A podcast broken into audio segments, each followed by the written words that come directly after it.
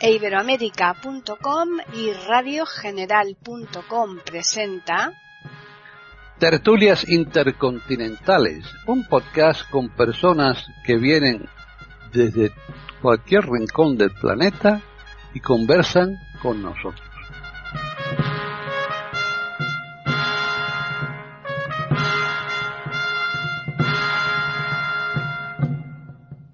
Bienvenidos otro día más a Tertulias Intercontinentales en iberoamérica.com. Soy Paqui Sánchez Galvarro. Hoy está conmigo Antonio Cuellar en Talavera de la Reina porque como no nos podemos mover es complicado encontrarte en otro sitio, ¿no, Antonio?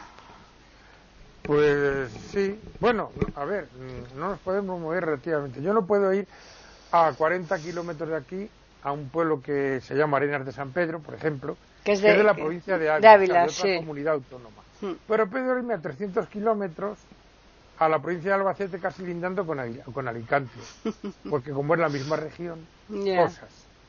No puedes ir a un bar, pero puedes ir a misa, puedes ir a un supermercado, eh, cosas extrañas. Y van a abrir los mercadillos al aire libre que habían cerrado, no entiendo por qué, porque si es al aire libre y con la separación suficiente eh, se podía haber mantenido. Mm, me imagino que se ha abierto porque ha habido protestas, claro. Supongo. Etcétera. O sea, que siguen tomando medidas. El problema es que no sabemos si para un traje de comunión, para un traje de la Guardia Civil, ya he dado pista, ya, ya, ya, ya la lío, ya la he liado. ya te has ido de la lengua. O para el traje de cara es que toman medidas, pero no saben. Lo cierto es que esta mañana han dicho en la radio, y antes de comenzar con la tertulia de hoy, que va a estar muy interesante, han dicho esta mañana que, que van a sobrar vacunas, que el, con más o menos un 60% de la población no se quiere vacunar. Así que van a sobrar las vacunas. Es que, no, es que, a ver, nuestros queridos gobernantes, cuando digo nuestros queridos gobernantes, hablo a nivel mundial. Claro, de todos, en general. Porque, ojo, lo que hay por ahí. Bueno, Hmm. parten de la base de que somos idiotas porque vemos la televisión y nos gusta el fútbol. Parte de razón tienen, ¿no? pero bueno, porque a veces estamos más pendientes de si Messi estornuda o si la otra se divorció de aquel. Bien, pero aparte de eso, pues mm, la gente se informa por otras vías que no son las normales y oye cosas y la gente está muy mosca, muy mosca. Y ahí tenemos el ejemplo de la gripe A de hace creo 10 años, que era también hubo sus más y sus menos, y cuando sacaron la vacuna y la vendieron se acabó el problema. Entonces esta vez yo creo que lo han hecho mejor, se han cargado más gente, lo han hecho, han hecho un virus más letal, más asustado, para que nos asustemos más y para que nos vacunemos, metiendo en esa vacuna, sabe Dios qué. Bueno, no quiero hacer hablar de cosas raras, pero no me extraña que la gente se mosquee. Es que sacar una vacuna en un año a, o en seis meses o ocho a presión, yo, yo no me la pienso poner. No, yo tampoco, desde luego, eso lo tengo muy claro. O sea que, no, no, ya no. te digo que van a sobrar a las vacunas, así que después, bueno, no, des, después no te preocupes que nos la querrán meter como sea, con un calzador. Y si no te la meten ahí, te la meten con la gripe, con la vacuna del sarampión o donde sea. El caso es, bueno, vamos a dejarlo. Pues sí. Yo os aconsejo que no os vacunéis de nada. Simplemente mmm, mucha fruta, infusiones que potencian el sistema inmunitario y vida más o menos sana. Y se acabó. En fin, que vamos a hablar hoy del Marqués de Ahumada, ¿no? ¿Era o de...? No, Duque, Duque de Ahumada. Vamos a ¿Es hablar Duque? De, ah. de Francisco Javier Girón y Espeleta. Uh -huh. Segundo Duque de Ahumada. ¿Pero no llegó también a tener un marquesado? Y quinto marqués de las Amarillas. Ah, o sea, ya, ya a mí me sonaba algo Sí, lo del era- marquesado. Era de familia acomodada. Acomodada. Bien de familia armada, porque desciende de familia de militares. Tanto él como su mujer. Sí, sí, sí, sí. O sea Doña que él, él.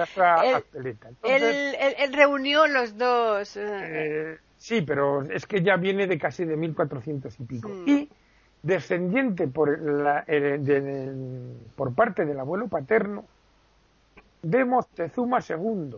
No me digas, qué barbaridad, ¿no? O sea que era, bis- era mm, sobrino nieto del general Castaños, por ejemplo, el famoso Sí, general que parece ser que ganó la batalla de Bailén, según Ujú. Francia no.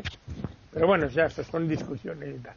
Entonces, eh, es segundo duque de Ahumada porque su padre, Pedro Girón, eh, que se hizo, diríamos, mm, eh, duque, le hicieron duque por su participación en se lo hizo la reina María Cristina. Ahora, bueno, ahora hablamos un poco de esto.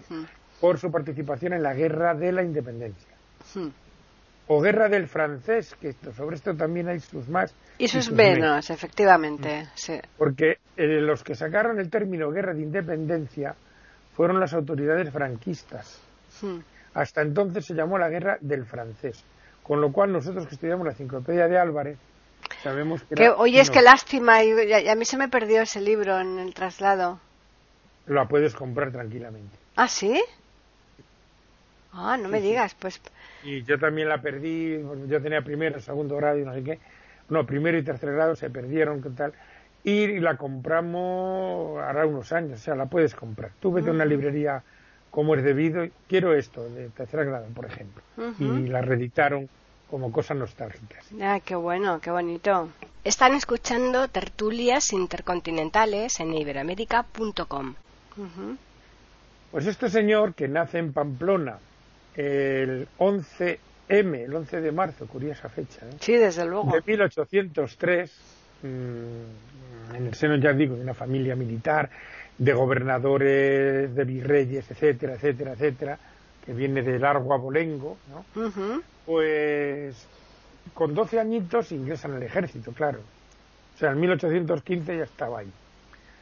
Y mm, es ascendido a capitán, pero cuando mm, el general Riego se subleva en cabezas de San Juan Mm, con un contingente de tropas preparado para ir a, Hispano, a Hispanoamérica, a las colonias, que se habían rebelado para pedir su independencia, pues este dijo que, se acabó, que, que, lo lógico era que se independizaran y que ellos no iban.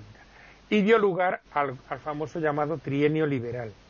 Reinaba el nefasto, asqueroso, repugnante y demás calificativos que le queráis poner, Fernando VII y como no le quedó más remedio, pues tuvo que tragar a los liberales. Con lo cual, eh, este chico, mm, Francisco Javier Girón, y su padre fueron, se fueron exiliados a, a Gibraltar esos tres años. Al cabo de, esos tres años vuelven, cuando los 100.000 hijos de San Luis, eh, tropas francesas absolutistas, vinieron a España y apoyaron a Fernando VII y ya se instauró otra vez el, absolutismo hasta que muere este energúmeno. Y mm, bueno, pues el, padre asciende al generalato, el hijo a teniente coronel y empiezan las guerras carlistas las explicamos una vez, pero las volvemos a explicar. Sí, mejor porque tenemos a oyentes seguro que se han incorporado y que no, no, no lo conocen. Eh, las famosas guerras carlistas, que sembraron todo el siglo XIX, hubo tres, era lo siguiente. Em, Fernando VII muere sin heredero varón. Le había nacido tres años antes de morir Isabelita, la que sería Isabel II, para lo cual derogó eh, la ley sálica y, y la pragmática sanción, o sea que decía, pueden reinar las mujeres. Claro, lo cual estaba muy mal visto, ¿no? Hmm. Y a la muerte de él, su hermano Carlos María Isidro se rodeó de unos partidarios que eran mm, absolutistas o sea, querían seguir mm, nada de partidos y tal. O sea, eh, mm, se había promulgado durante la Guerra de Independencia la, Constitución Española de 1812, la PEPA. La PEPA, que se llamó la PEPA porque se votó el día de San José. Efectivamente. Entonces, el absolutismo abole esto porque cuando vuelve Fernando VII, el deseado, ya digo, uno de los reyes, si no el más nefasto de la historia de España, pues la gente decía viva el absolutismo, viva las caenas, qué pena. Bueno, total que eh, los partidarios de este señor montan un, un ejército y se oponen a la viuda, a María Cristina, que era la, la viuda de Fernando VII y madre de Isabel, que mm, se rodea de liberales y se monta la primera guerra carlista. ¿Mm? Bueno, pues en esta primera guerra carlista, este hombre eh, que había que había sido que había apoyado a los absolutistas antes, ¿no? Pero bueno. Es que ya sabes que en la política, mm, donde digo, digo, digo, Diego, según te convenga. Años más tarde seguimos igual. y bueno, pues asciende a teniente coronel, a coronel, a brigadier y tal. Y mm, eh, cuando en España no había mm, una policía rural. Había, eh, había habido, habían creado los reyes católicos la Santa Hermandad, que no tiene nada que ver con el Santo Oficio. Era una especie de policía rural, o para, más bien de caminos, para evitar el bandidaje y estas cosas, ¿no? para asegurar un poco el comercio, que es lo que importaba, como casi siempre. Eh, esto se pierde y luego hay distintos cuerpos en distintas provincias, los, los migueletes en, o Migueletes en, Salamanca, los Mossos de Escuadra en Cataluña, el Somatén, los escopeteros en Sevilla. había distintas formaciones a nivel provincial y tal para combatir el bandolerismo, que era, estaba muy extendido después del final de la guerra de independencia, pues hay mucho bandolerismo y hay mucho, bueno, eh, eh, esa figura tan romántica del, el bandido generoso que, bueno, bueno, sí, robaban 10, daban uno a los poros se quedaban con los Hombre, claro. para tener al pueblo, diríamos, de su parte, porque hmm. les iban a buscar y tal. Hmm. Pero hicieron muchas tropelías. Ya ves. Eh, también se hacían con ellos. La situación social era absolutamente injusta. Años más tarde seguimos igual. El que vamos quiero decir que, que tampoco progresamos tanto y tal. Entonces, para controlar un poquito esto, eh, le encargan a este señor, al Francisco Javier Girón, segundo duque de Ahumada, porque su padre ya había muerto y al morir, su padre fue el primer duque de Ahumada y al morir él, él eh, eh, hereda el título. Hereda el segundo duque, ducado de Ahumada y quinto de las Amarillas. Hmm. Su padre era el cuarto. Bien. Pues en, en abril de 1844 se crea la Guardia Civil. ¿Por qué se llama así? Porque mm, paradójicamente eh, la organización de este cuerpo es militar, pero mm, no son del ejército, o sea, son, es una cosa extraña, es como los carabinieri, que ahora comentaré una curiosidad que ocurre aquí en Europa y tal. Entonces este hombre mm, pasó a la historia como creador de la Guardia Civil. Eh, vamos a hablar ya un poquito de la Guardia Civil, que se crea en esta época, ya digo, contra el bandolerismo y tal, y mm, que llega hasta nuestros días. Eh, este Francisco Javier, este duque de Humada, era un militar, como, pero era, mm, por lo que se ve, era muy de ordenanzas, o sea, estaba muy pendiente de las ordenanzas, de que se cumplieran y tal. Había sido inspector del, del ejército o Mm, como si dijéramos supervisando que, se cumplieran las normas, etcétera, etcétera. Cuando le mandan, este encargo estaba en Cataluña de, capitán general o algo así, ¿no? Hmm. Y le dicen que organice esto y él mm, eh, lo hace en Madrid, en tres sitios, en Leganés, en Alcalá y en, y en otro pueblo que ahora no me acuerdo, también de Madrid. Y mm, se empiezan a apuntar la gente y él quería que tuvieran un buen sueldo para evitar los sobornos y que por supuesto supieran leer y escribir. O sea que tuvieran cierta cultura para evitar pues eso eh, que le engañaran no por lo menos que supieran lo que estaban firmando si tenían que firmar algo mm, eh, siempre se ha evitado alfabetizar al pueblo para mm. poderle engañar hasta que ya no había más remedio que alfabetizarle, claro. Claro. Pero bueno, luego nos engañaban con otras cosas, es igual. Están escuchando tertulias intercontinentales en iberoamérica.com. El caso es que, bueno, él tenía esas cosas claras. Se redacta la famosa, se tarda un año en redactar el famoso reglamento, la famosa cartilla de la Guardia Civil, cuyo blasón es el honor y tal. Y mm, bueno, pues empiezan a distribuir por España en la organización es militar, se llaman eh, tercios, eh, compañías, sección, o sea, el lenguaje y la organización es militar. Con lo cual dependen de dos, de dos ministerios, del, del Ministerio de Defensa ahora y de el Ministerio del Interior. Y bueno, pues este cuerpo, como digo, se trabaja fundamentalmente en, el terreno rural, porque en las poblaciones de más de 20.000 habitantes está la Policía Nacional y en el resto del de, o sea, ellos trabajan, digo, en los pueblos. Llevan el control de las fronteras a nivel por tierra, mar y aire, me explico son los que están en los pasos fronterizos de carreteras, los que controlan en los aeropuertos y los que patrullan el mar. No lo lleva la Marina ese sector, lo llevan ellos.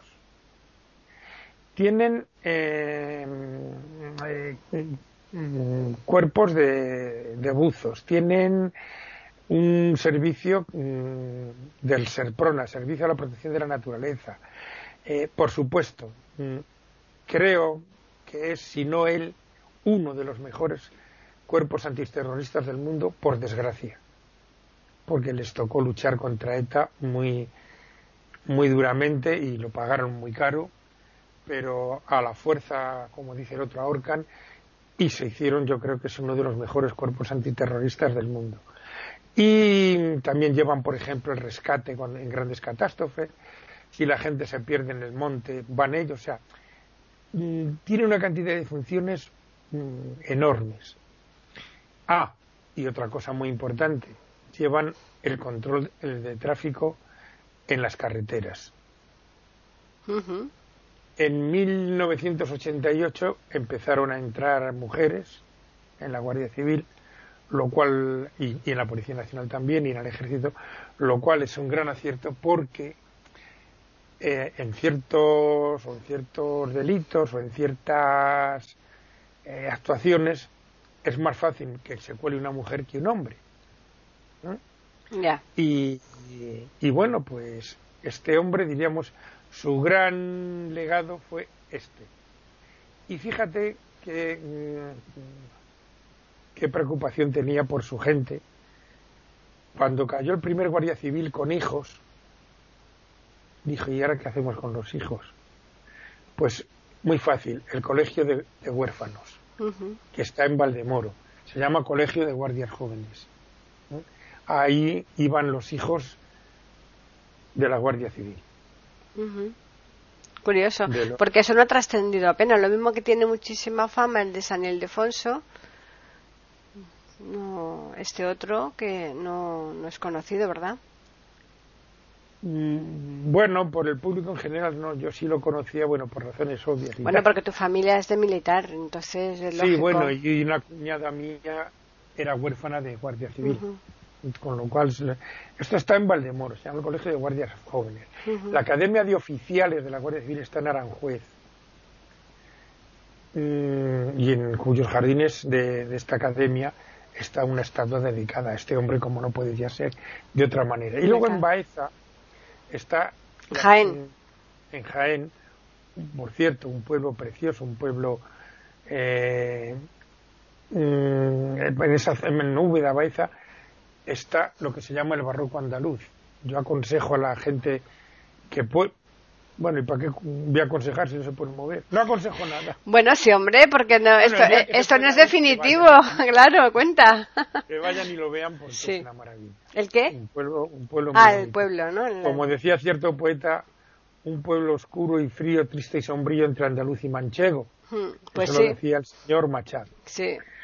Y en ese casino provinciano que vio a Caganche recibir un ría, otra poesía de él, estuve yo una vez cuando estuve de visita, lo cual me hizo mucha ilusión. Y ya digo, en, esta, en este pueblo está donde van a formarse los guardias, diríamos, rasos, ¿no? Hmm.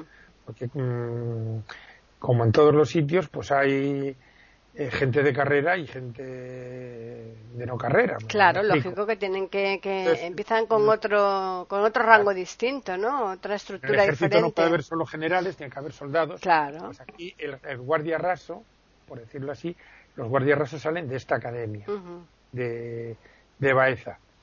Luego, por ejemplo, te, puedes especializar, pues un, curso de buzo, o la escuela de tráfico que está en Mérida, o ya te vas, haces cursos para ir ascendiendo y tal. Y luego los de los que salen tenientes de la Guardia Civil van a la Academia General de Zaragoza, donde van todos los eh, que quieren ser oficiales del Ejército de Tierra y allí están tres años los del ejército, dos los de la Guardia Civil. O sea, están uno menos y ellos pasan, a los dos años pasan a esta escuela de Aranjuez. Los de tierra a los tres años pasan a la academia del arma que haya que eligen y tal. y, salen con la graduación de teniente. Entonces, mm, como digo, tienen están siempre donde, donde se les necesita, la verdad. Claro, para la gente, mm, el cuerpo de la Guardia Civil, para mm, todo el mundo actualmente, cuando digo actualmente, digo después de la Guerra Civil, son de verde, es un verde oscuro, tipo verde casi botella, un, o una un color verde hierba oscuro, una, una cosa así. Ese color se lo dio, mm, se puso en 1943. Curiosamente, curiosamente, los que mm, tengáis el privilegio de ver, eh, si veis películas de la Segunda Guerra Mundial en color, si no, no vale, claro, veréis que ese verde de la Guardia Civil se parece muchísimo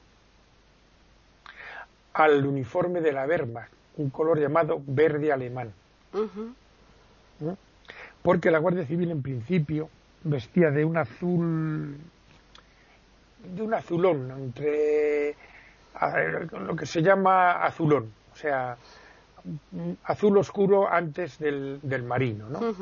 Con rojos y bueno, lo que les caracterizó mm, siempre hasta hace poco, también llevan la vigilancia de los centros penitenciarios y tal. Siempre han usado un gorro muy curioso, que se llama tricorni, hmm. que era un gorro mm, acharolado. Era, a ver cómo lo describimos, imaginaros un, un, un cilindro, por decirlo así, ¿no? Hmm. De unos 8 o 10 centímetros de altura, del, del, de circunferencia según la cabeza que había. Claro, la cabeza de cada uno. Y eso tenía mm, por detrás, tenía como una parte vertical, que era como un trapecio, como, o como un trapezoide, o sea, un, un triángulo que le habíamos cortado el pico del triángulo. Era un gorro muy característico, o sea, era el símbolo de la Guardia Civil. Al principio ese gorro llevaba un ribete amarillo, y luego ya se quedó en negro. Y eso lo mantienen en los sitios de vigilancia y tal, pero eh, para patrullar y tal ya ahora llevan una gorra que es mucho más... Más liviana, claro, que no eso. Y bueno, pues esta es la vida de este señor que como gran legado dejó este cuerpo de, de policía rural, por decirlo de alguna manera. Voy a hablar de lo de las multas no, no de tráfico, sino las multas que pagan Francia, España, Italia y Alemania a la Unión Europea por mantener en Francia los gendarmes, en España la Guardia Civil y en Italia los carabinieri. Y Andy, ¿por qué? Pues que mm, porque en Alemania no sé cómo se llama, pero también pagan una multa. Debe ser porque mm, estos cuerpos tienen una estructura militar en cada país y debe ser que la Unión Europea no le gusta ese tema. Pero mm, diríamos, respetando la, la gran tradición que tienen estos cuerpos y el gran arraigo, pues se lo consiente a cabo de lo de siempre, de trincar dinero. Y ya digo, es un, cuerpo que en su época, cuando la dictadura fue utilizado como fue utilizado, eh, mi generación y la anterior a nosotros eh, lo aspiraba bastante mal porque, ya digo, el régimen los utilizó para reprimir al personal. Pero hoy en día están muy bien mirados eh, por la gente normal, claro, por los chorizos, pues sí, los siguen mirando más. Hombre, lógico. Pero ahora mismo tú vas por la carretera y ves ver la pareja de la Guardia Civil y si vas como debes de ir, pues no tienes... Eh, mm, es gente que sabes que en un momento dado te va a sacar de un apuro. Y cuando digo te va a sacar de un apuro, puede ser en un accidente, los primeros que llegan son ellos. Con sus conocimientos de primeros auxilios, y ellos llaman a las ambulancias, o sea que eh, ya digo que están donde en rescates de montaña, en inundaciones, en, en todo momento están ahí. es, un, es un cuerpo muy sacrificado y, y muy eficaz, guste o no guste. Así que este es el gran legado, como digo, de, de este señor. Del, Duque, de, Ahumada. Están escuchando tertulias intercontinentales en iberoamérica.com. Pero tú nos decías, nos decías que nos ibas a comentar algo sobre los Mossus o... Mm, bueno, eh, mm, bueno, es, tú sabes que ahora mismo en Cataluña eh, la policía autonómica se llama Mossus de Escuadra. Sí, claro. Y son en, en, esta zona de España, en esta región, llevan las competencias de tráfico. Y en el País Vasco, la Archancha Igual. lleva las competencias de tráfico. En el resto del territorio nacional lo lleva la Guardia Civil. Que, por cierto, eh, metiéndonos en otros jardines, estos cuerpos autonómicos cobran bastante más que la Policía Nacional y la Guardia Civil. Claro, porque unos son nacionales, uno lo paga el Estado y otro los paga las comunidades autónomas y entonces ya cada uno, pues ahí lo cual es un agravio brutal. También a nivel sanitario ocurre eso, pero bueno. Y también es cierto que cuando se volvieron a montar los, el cuerpo de Mossos de Escuadra, eh, hace relativamente pocos años, muchos mandos de la Guardia Civil y de la policía se pasaron a ellos para, pues, pues son los que entendían de este asunto, me explico. Claro. O sea, pero bueno, son cosas ya curiosas. Gajes del oficio pero que mm, para mucha gente que se piensa que y estos hermosos de escuadra de dónde vienen bueno pues vienen del siglo XIX antes de haber guardia civil a nivel nacional pues como he comentado había estos este cuerpo que mm, mm, trabajaba en Cataluña el Somatén en otros sitios los migueletes los miñones los escopeteros tal o sea cada casi en cada provincia se tenían montado un tinglado de estos. Y en muchos sitios bueno pues se ha recuperado y la Policía Autonómica de Cataluña se llaman Mossos de Escuadra, como antiguamente. Hmm. O sea que en muchos casos se vuelve a los orígenes. Sí, claro. Hmm. Y esta es la vida y obra de Francisco Javier Girón y Ezpeleta.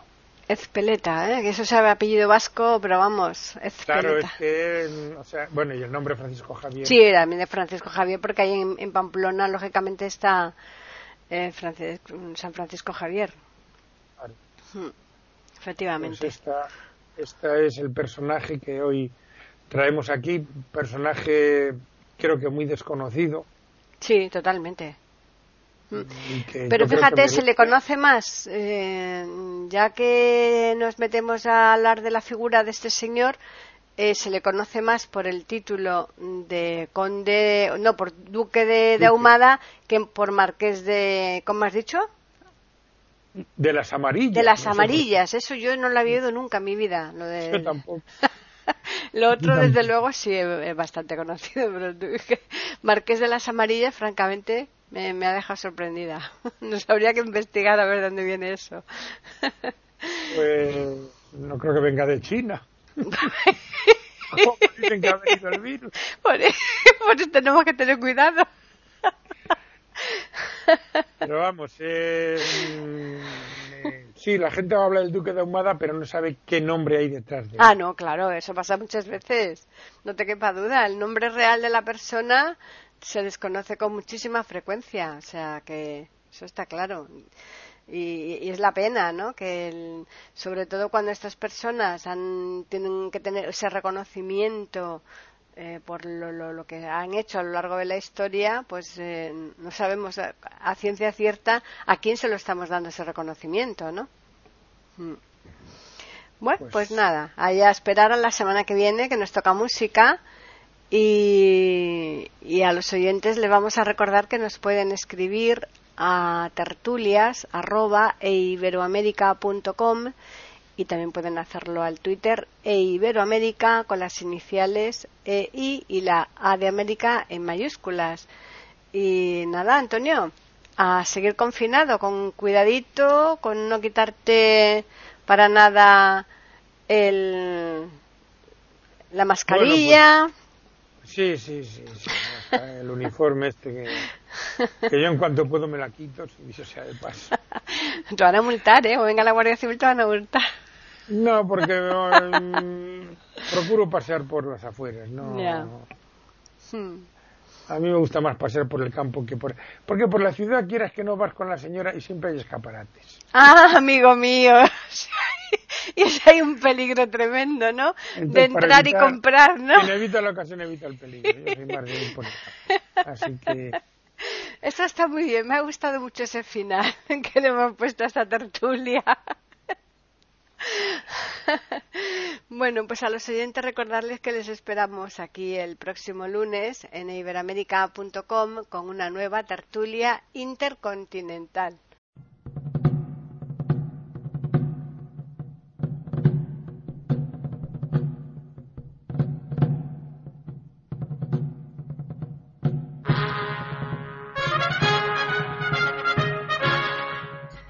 Acabamos de ofrecerles el podcast de tertulias intercontinentales. Aquí en iberoamérica.com y radiogeneral.com. Regresen la semana que viene para un nuevo episodio. Hasta la próxima semana.